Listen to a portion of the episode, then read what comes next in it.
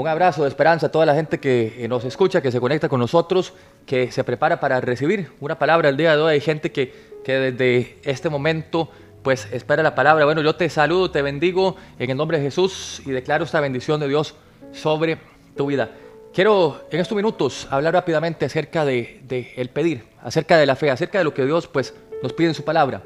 Hay gente en este momento que tiene peticiones, hay gente que tiene eh, deseos con todo el corazón. Bueno, lo primero que tengo que entender en esta vida es lo que Dios dice. Dice la palabra Salmo 37, deleítate. Asimismo Jehová dice, y Él concederá los deseos. Él cumplirá, concederá, dice, los deseos, las peticiones de tu corazón. Lo primero que tengo que entender es que Dios quiere hacerlo.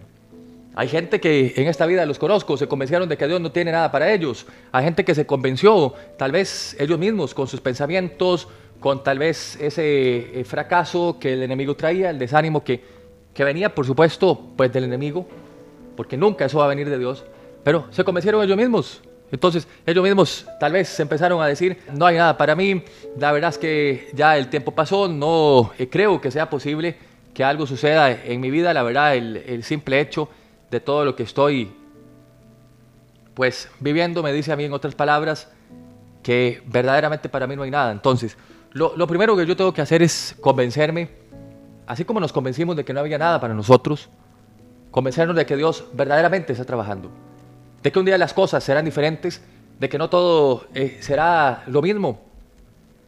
Por eso el apóstol Pablo dice que son, ¿cómo dice el apóstol Pablo que son? Leves tribulaciones momentáneas. Nada es para siempre. Nada es para siempre, así te lo digo en este momento. Esta es la palabra que Dios tiene para tu vida hoy. Nada es para siempre. Las cosas pasan. Al final, bueno, yo, digo que tenemos que ser agradecidos porque trabajos van y vienen, podemos volver a recuperar el dinero que perdimos, los amigos se pueden volver a hacer, las cosas pueden volver a, a recuperarse, pero hay algo que nunca más va a volver, ¿sabes qué es? Es tu tiempo, tu vida. Y digo yo siempre, bueno, todo lo demás se puede recuperar. Bueno, perdiste dinero. Hay gente que se afana porque hice un negocio, no salió, invertí todo lo que tenía, lo perdí, perdí mi matrimonio, perdí los amigos, las personas me traicionaron. Bueno, todo eso puede volver. Pero lo que nunca va a volver es la vida. Solo una vez podemos vivir. Usted no puede decir, bueno, hasta la otra vida, entonces voy a, a tratar de hacerlo mejor, o la otra vida de pronto las cosas me salen mejor. Es que al final solo tenemos esto. Por eso uno tiene que aprender a vivir el presente Jesús lo dice Mateo 6, el presente. Tal vez, digo yo, en mis oraciones al Señor, tal vez se llama presente porque es verdaderamente un presente, un regalo de Dios. Al final, si no fuera por sus misericordias, nosotros no amanecemos, hubiéramos sido consumidos, dice la palabra de Dios. Entonces, lo, lo primero que yo tengo que hacer en esta vida es saber y convencerme de que Dios quiere cumplir esos deseos y esas peticiones de mi corazón. ¿Qué es lo que tu corazón desea? ¿Qué es lo que tu corazón anhela? Esas cosas que tal vez ves solo en tus sueños y que dices, quién sabe si tal vez en algún momento se cumple. Hay gente que me ha dicho, bueno, yo no sé si mis sueños se van a cumplir. Fíjense que a veces me parece a mí, no sé si será una mala percepción o una mala expectativa que tengo, pero me parece a mí que los sueños que tengo son demasiado grandes versus mi realidad, versus lo que vivo en realidad en mi vida. Y yo te digo esto, sueña tan grande en este momento, pídele a Dios tan grande, que si no depende de Él es imposible que sea hecho. O lo que te voy a decir, porque si el sueño depende de ti, entonces no ocupas a Dios. Es una ecuación básica, te esforzas, puedes lograrlo de alguna u otra forma y todo bien. Pero si el sueño en este momento solo depende de Dios, y tú me dices en esta hora, bueno, si no está Dios metido en el asunto, si no está Dios metido en la ecuación, esta respuesta pues nunca llega, porque es algo que solo Dios puede hacer. Ok, sueña tan grande en esta hora, que dependa de Dios, que solo Dios puede hacer eso, tan grande que estás pidiendo y que estás anhelando. Así que de eso, de eso quiero hablarte en este momento. Esos deseos y esas peticiones que solo has visto tal vez en esas noches donde sueñas y, y dices, bueno, yo la verdad siento que esto es muy grande. Bueno, yo creo que el sueño que tenés no es tan grande. ¿Sabes por qué? Porque tenés un Dios grande. Dí conmigo en este momento, tengo un Dios grande. Dígalo, dígalo así. Tengo un Dios grande, el Dios que me bendice, el Dios que me prospera, el Dios que me levanta, el Dios que dice, el salmista en el libro de Salmos, se deleita en bendecirnos. Se deleita en prosperarnos. Quiero, quiero ponerle un desafío en este momento. Quiero ver quién eh, acepta el desafío. Vamos a ver, usted me va a decir si lo acepta en este momento el desafío. Bueno, quiero que usted se atreva, que aprenda a, atreverse en este momento y que aprenda a dar esos pasos de fe para pedirle a Dios por más. Oiga lo que le voy a decir. Usted el día de hoy va a hacer una oración atrevida. Una oración atrevida, ¿qué significa esto? Una oración atrevida, bueno, eso, eso es lo que va a permitir a Dios hacer cosas grandes en su vida. Una oración atrevida no es eh, basada y alineada en la realidad. Una oración atrevida no es nada más, Señor, bendíceme a, como pueda. No, una oración atrevida. Siempre me gusta decir a mí que oraciones específicas traen resultados, milagros específicos, traen resultados específicos. Hay gente en este momento que ha orado de una manera pues mediocre hay, gente que ha orado, nada más Señor, eh, lo que puedas, por lo menos un poquito, quítame el dolorcito, quítame por lo menos un poquito, eh, déjame el dolor, pero quítame algo. No, usted tiene que atreverse en esta hora a hacer oraciones atrevidas. Pedile a Dios, porque Él es un Padre que te ama. Muchas veces pues pensamos que no debemos pedir, ¿Ha, visto usted ese tipo de, gente? Yo creo que en ocasiones todos fuimos parte de, estos, de estas cosas y todos hemos tenido este pensamiento. Muchas veces pedimos pues poquito porque pensamos que no debemos pedir demasiado. Después de todo no queremos pues ser egoístas o sonar tal vez como al final interesados delante de Dios, no queremos ser egocéntricos. Hay gente que dice, pero yo, yo la verdad, si voy a ser bendecido al final, Dios me va a bendecir. Porque si Dios quiere que yo sea bendecido, él es Dios al final. ¿Para qué Dios ocuparía que yo, pues, venga y, le pida y ore? Bueno, déjame decirte que no es así como funcionan las cosas. El Señor lo que está esperando en estos momentos es que le pidas. Dice la palabra de Dios, Santiago capítulo 4, verso 2. Dice así la Biblia, dice, pero no tenéis lo que deseáis. Ojo lo que dice, porque no pedís. Pero no tenéis, dice la palabra, lo que deseáis ¿Qué, es un deseo? Si usted y yo pudiéramos eh, analizar y definir en este momento la palabra deseo, bueno, deseo es algo que has, pues, tenido en tu corazón durante tal vez mucho tiempo, muchos años. Deseo es algo que anhelas fervientemente en el alma, ¿sí? Hay gente que me dice en este momento yo deseo la restauración de mi familia, yo deseo pues un nuevo trabajo, yo deseo ah, conocer al amor de mi vida, conocer, conocer tal vez a esa persona que el Señor prometió que iba a enviar a mi vida. Yo deseo, la verdad, al final ser feliz. deseo que, el propósito de Dios se cumpla en mí. Hay gente que tiene esos deseos fervientes. Y lo que nos habla la palabra de Dios, Santiago capítulo 4, verso 2, dice, pero no tenéis ese deseo porque no pedís. Sencillamente, así, así lo dice la palabra, porque no pedís. Conozco muchas personas que tratan de ir más profundo y, hacen un análisis eh, extenso, profundo de su vida y dicen, bueno, no sé qué fue lo que pasó, tal vez mis generaciones, o ando cargando una maldición generacional, o hice esto, o hice lo otro, y el Señor lo pone sencillo, el Señor te dice, ok, no tenés lo que deseas, porque no pedís. ¿Qué es lo que te falta? Te falta pedir, te falta tener fe, te falta tener esperanza. No tenés que quedarte ahí toda la vida diciendo, Señor, ¿qué será lo que me estoy haciendo mal? ¿Qué, qué fue lo que me pasó? No, no, el Señor te dice, no tener lo que deseas porque no pedís. No tener lo que deseáis, dice este versículo, porque no pedís. Entonces, si usted no está pidiendo a Dios su favor, sus bendiciones, su incremento, su gracia, entonces usted no está desatando fe. Usted no está desatando su fe. Yo he, conocido mucha gente, conozco personas que piden pero pronuncian oraciones muy pequeñas. Señor, si tan solo me dieras un ascenso, si tan solo me, permitieras que me subiera un poquito el salario. Entonces, actúan como si le estuvieran complicando la vida a Dios.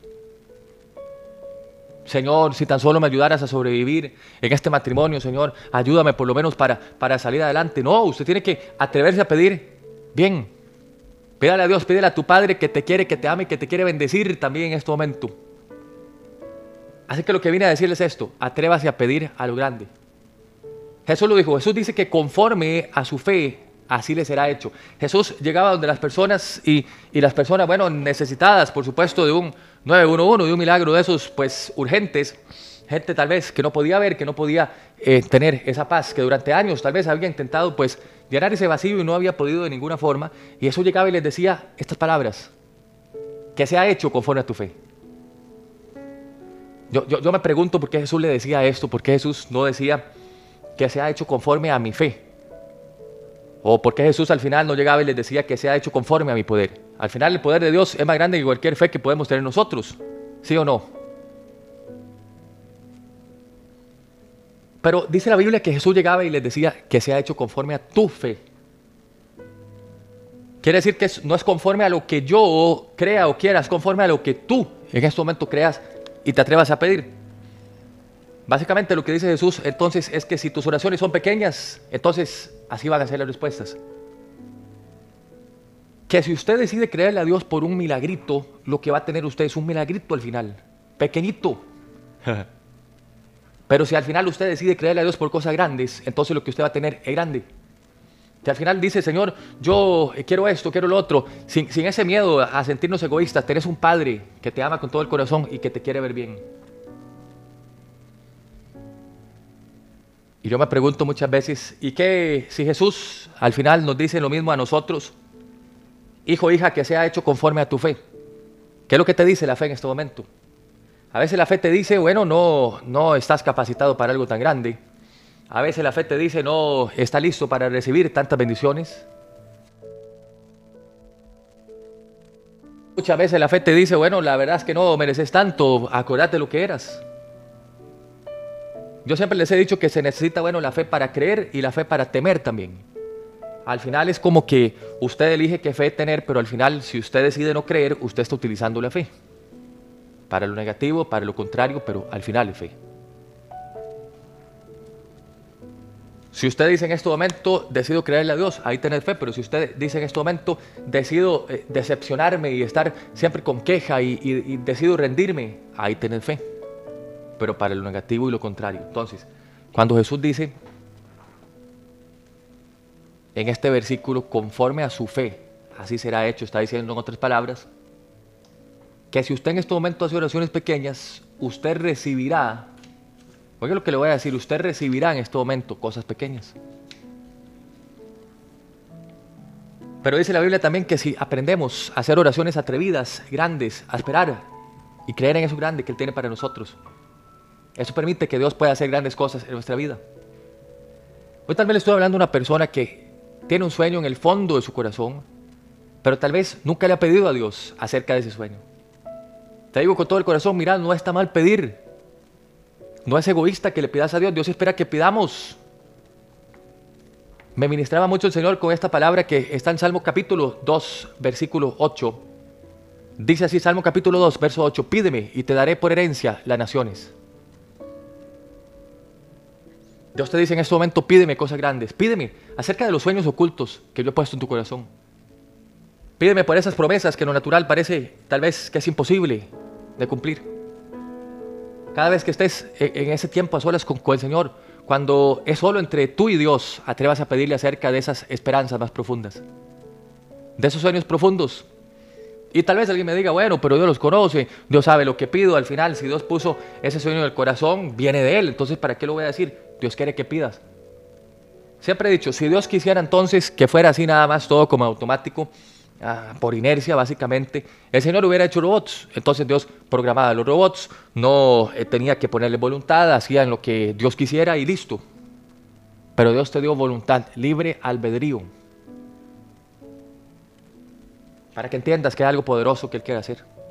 Entonces, lo que viene a decirte es esto, puede que parezca imposible, pero simplemente usted sea honesto y diga, Señor, la verdad, la verdad, la verdad, es esto, y les comparto y les abro un poco mi corazón acerca de algunas oraciones. La verdad, la verdad, la verdad, Señor, esto no podría suceder si dependiera de mí.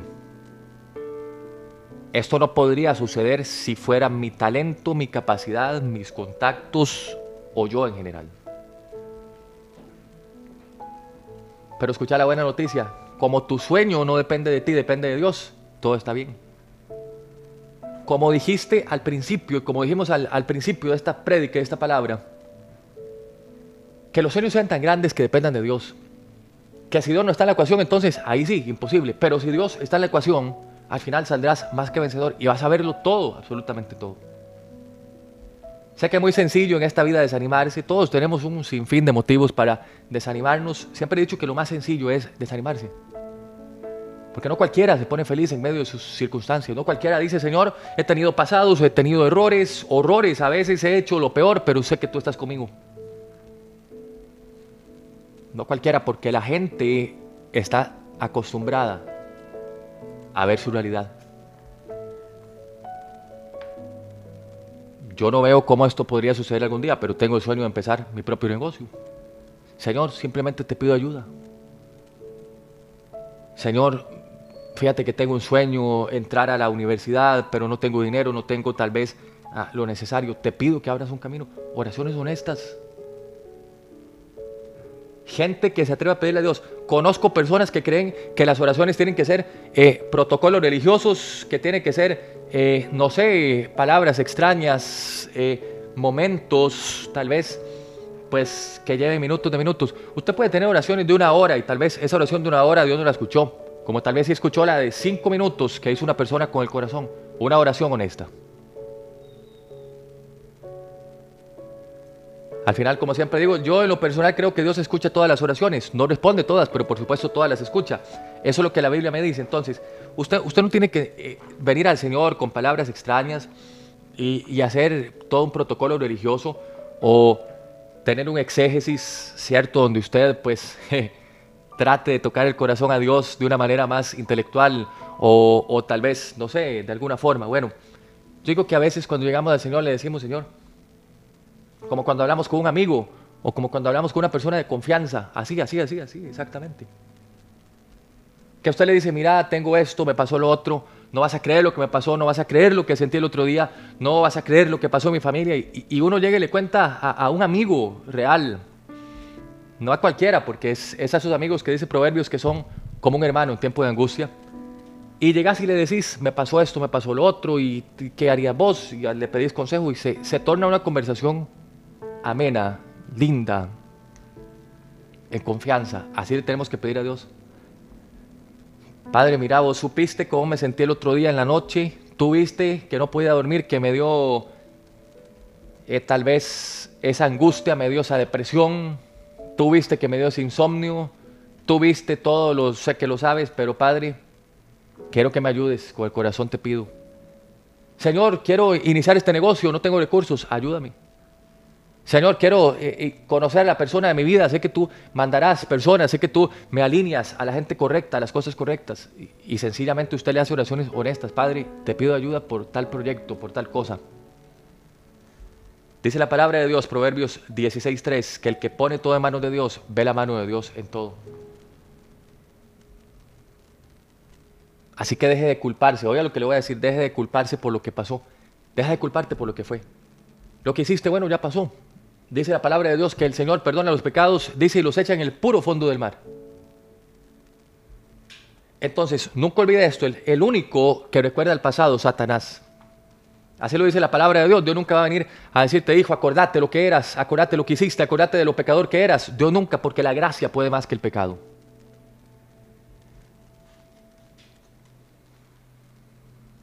Porque si el pecado reinó para muerte, la gracia reina para justicia el día de hoy. O eres justificado, o eres más que justificado, oiga bien, por la sangre de Cristo. Cuando venga una persona a, tratar de, decirte o recordarte lo que eras, hay gente que constantemente te va a recordar eh, lo que eras y te va a decir, acuérdate lo que hiciste, antes eras así, te acuerdas de lo que hiciste, usted va a decir en ese momento, en su mente, y va a recordar esto. El único que recuerda el pasado es Satanás. Así que sencillamente usted no va a caer más en ese juego del enemigo usted no va a caer en ese juego de, de, Satanás. Usted va a decir, Señor, me llamaste tú, tú eres el que me bendice. Las palabras de los otros no pues tienen efecto sobre mi vida, ¿cierto? Su futuro está en la mano de Dios, no en la boca de la gente, así que deje que hablen. A mí me gusta decir esto, el, el que quiera hablar, que hable. El que quiera hablar, que hable. dice el apóstol Pablo en uno de los versículos más lindos, Romanos capítulo 3, verso 3, dice, ¿Y qué si algunos hablan? Dice. ¿Y qué si algunos no creen? ¿Y qué si algunos dejaron de creer? Dice. ¿Acaso la incredulidad de ellos, oiga lo que dice, anula la fidelidad de Dios? En otras palabras está diciendo, deja que hablen, deja que digan. ¿Y qué si algunos no creen? ¿Y qué si algunos eh, tal vez ya me enterraron? ¿Y qué si algunos ya me dieron por muerto? ¿Y qué si algunos dejaron de creer en lo que Dios dijo que iba a hacer conmigo? ¿Y qué? decía Pablo. ¿Acaso la falta de fe de ellos va a anular la fidelidad de Dios en mi vida? No. Entonces que hablen, que digan. Yo he entendido en esta vida que uno tiene que defenderse de lo que Dios ya sabe. Yo he entendido en esta vida que usted no tiene que sacar bandera por usted mismo. No se defienda. Que hablaron, mira que, que vos hiciste, que vos anduviste, que entrar en esos chismes, en esos juegos sin sentido. Usted no diga nada ni se defienda, porque al final el que saca bandera por usted es Dios. Diga, diga lo mismo que dice el apóstol Pablo. ¿Y qué si algunos dejaron de creer? ¿Y qué si el vecino no cree? ¿O qué si, si alguno de mi familia no creyó? ¿Y qué? Que crean lo que quieran. Al final, esa incredulidad no anula la fidelidad de Dios. Así es la vida muchas veces. Tenemos que seguir sabiendo verdaderamente quién nos llamó. A usted no lo llamó un hombre, a usted no lo llamó una persona, a usted lo llamó Dios. Y si usted no entiende eso, entonces usted va a seguir tropezando en la vida una y otra vez. Si usted no entiende que el propósito de Dios es más grande que todo lo que te pasó, sé que todo lo que te hicieron, todo lo que quedó en el pasado, todo lo que hablaron en contra de ti, todas las injusticias, las personas que se levantaron contra ti, es sencillísimo quedarse en esa amargura y enojarse con todo mundo, hasta con Dios, dejar de ir a la iglesia, dejar de hacer las cosas bien. Pero hoy le voy a poner este desafío, haga las cosas para Dios. Haz las cosas para Dios, no para el hombre. Sigue peleando, sigue luchando. Sigue perseverando. Te prometo que al final todo va a salir bien. Y ojo con esto porque no, no te estoy prometiendo que la vida va a ser perfecta. Seguro habrá más noches de desvelo. Seguro habrá más noches de esas tristes. Seguro habrá más momentos, más pensamientos que van a venir. Pero te prometo que al final verá la mano de Dios. Siempre he dicho yo que es muy sencillo felicitar a otros pero a veces el desafío está en felicitarse a uno mismo. Usted se ha felicitado por todo lo que usted ha logrado hasta el día de hoy. Dígase usted mismo, te felicito, me felicito, dígase, dígase, dígase, en este momento dígase, me felicito. Porque he salido adelante a pesar de tantas cosas. Me felicito porque he salido adelante en medio de tantas angustias. Porque al final el enemigo tal vez ha posado todo en mi contra, mucha gente también, pero he seguido adelante. felicítese, háblese bien. Mírese al espejo una mañana de estas, mírese al espejo cualquier mañana y dígase, qué lindo que estoy, qué linda que estoy.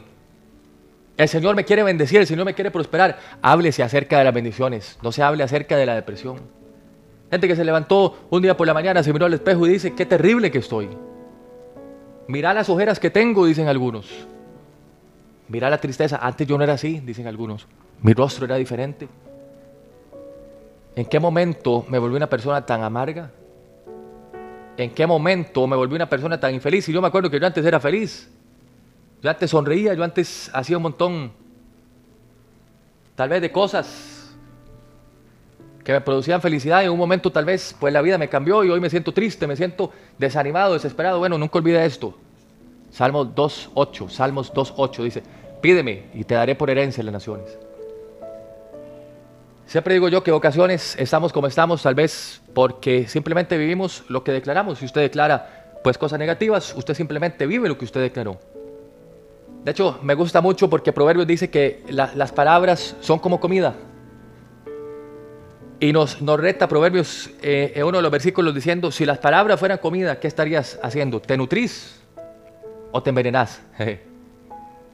Si las palabras fueran comida en este momento, ¿qué pasaría entonces? ¿Te estás nutriendo o te estás envenenando?